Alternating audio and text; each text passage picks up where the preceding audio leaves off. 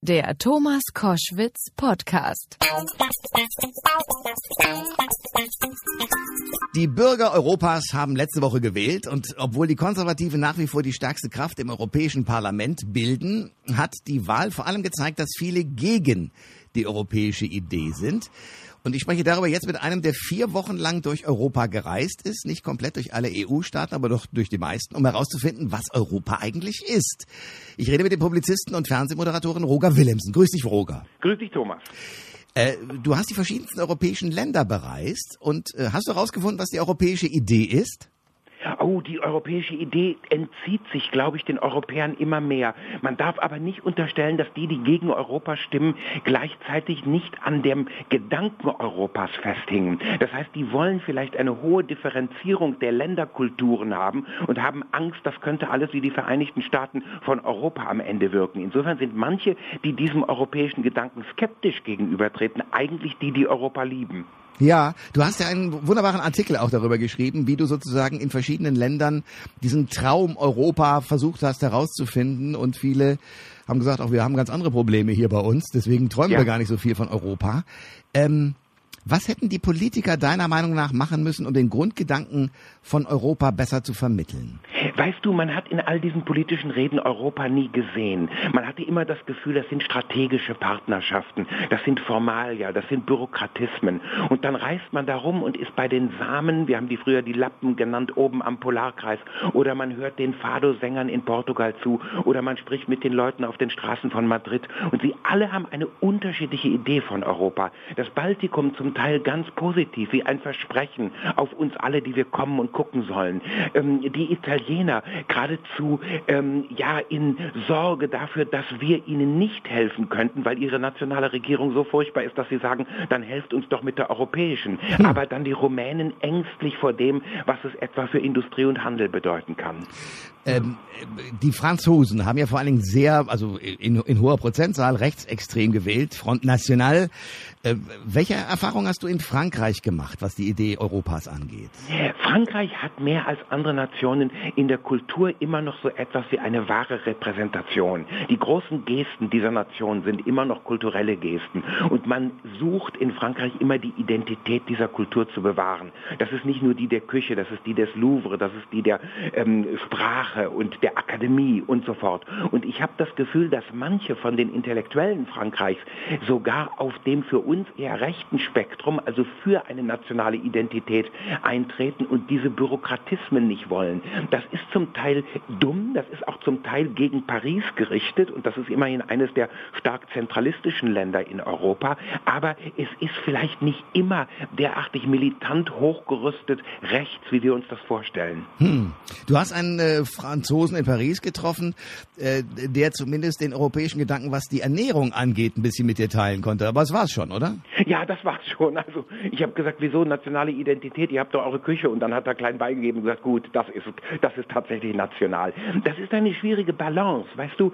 Es gibt viele von denen auch in der Türkei, die mir gesagt haben, ich hatte im Parlament so etwas gehört, die Demonstranten auf dem Taksimplatz, die kämpfen für Europa. Dann sehe ich die Demonstranten und sage, kämpft für Euro, ihr für Europa und dann winken die ab und sagen, lass uns bloß in Frieden, wir haben andere Sorgen, hm. kommt später wieder. Ja. Und im Moment hat man das Gefühl, es ist in mehreren Ländern eigentlich die Pausentaste gedrückt und die Leute sagen, wir warten jetzt erstmal ab, bis wir unsere nationalen Probleme gelöst haben und dann kommt uns mal wieder.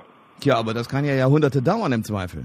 Das ist so. Und vor allen Dingen kann das Europäische Parlament, das ich übrigens als sehr durchlässig, sehr zugänglich erlebt habe. Ich war in Straßburg, ich war in Luxemburg bei den europäischen Institutionen, bin da wirklich mit offenen Armen empfangen worden. Es waren, ich habe das Durchschnittsalter beim Europäischen Gerichtshof in Luxemburg ist, liegt bei, ähm, ich glaube, 45 Jahren. Und mhm. die Leute empfangen einen, man ist mit denen, die versuchen, alles so transparent wie möglich zu machen. Also viele dieser bürokratischen Vorurteile Teile scheinen mir auch auf sehr tönernen Füßen zu stehen. Aber äh, wenn du dir anguckst, was sie da teilweise auch mit dem äh, Einzelhandels- bzw. Äh, Zwischenhandelsabkommen mit den USA da so veranstalten, ist das doch alles sehr bürokratisch.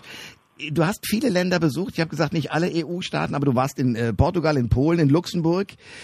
Das sind ja schon sehr unterschiedliche Länder, auch von den, von den Mentalitäten her. Ist das jemals unter einen Deckel zu kriegen?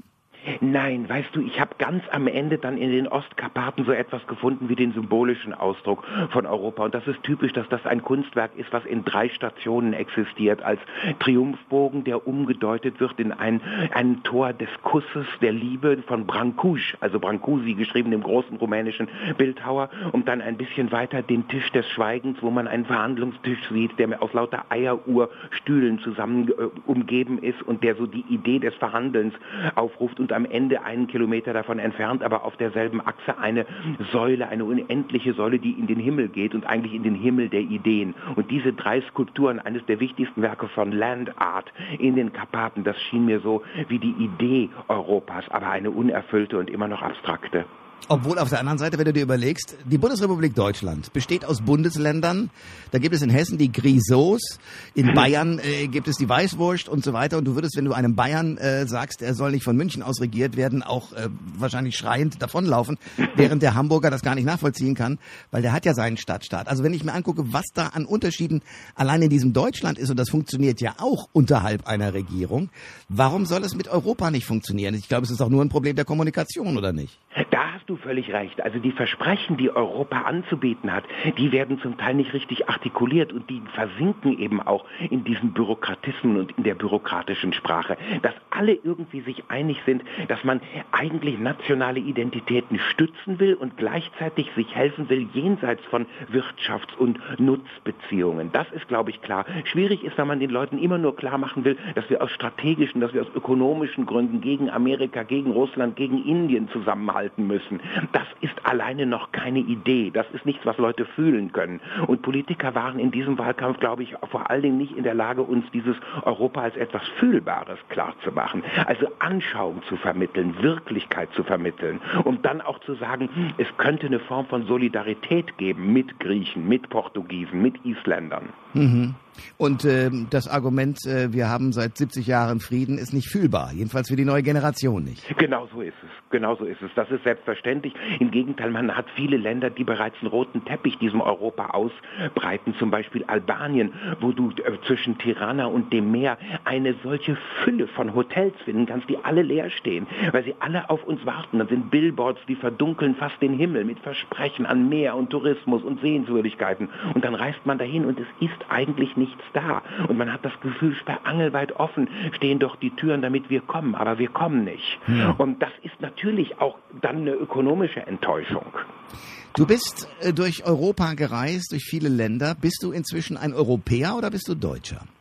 Ich bin, weil ich die deutsche Sprache bewohne, am ehesten ein Deutscher. Daran kann ich nicht vorbei. Mir fehlt am allerstärksten die deutsche Sprache. Kaum wird sie irgendwo gesprochen, fühle ich mich beheimatet. Aber ich hänge an diesem Europa und ich liebe diese hohe morphologische Vielfalt, die es hier gibt. Und ich weiß ehrlich gesagt keinen anderen Fleck der Welt, wo so viele sehr unterschiedliche Kulturen auf sehr engem Raum zusammenliegen wie hier. Das ist nicht in Afrika so, das ist nicht in Asien so. Das soll nicht eurozentristisch sein. Die Kulturen sind sind unglaublich reich an anderen Stellen, aber auf so engem Raum so eine hohe Differenzierung, das ist, glaube ich, wirklich einzigartig.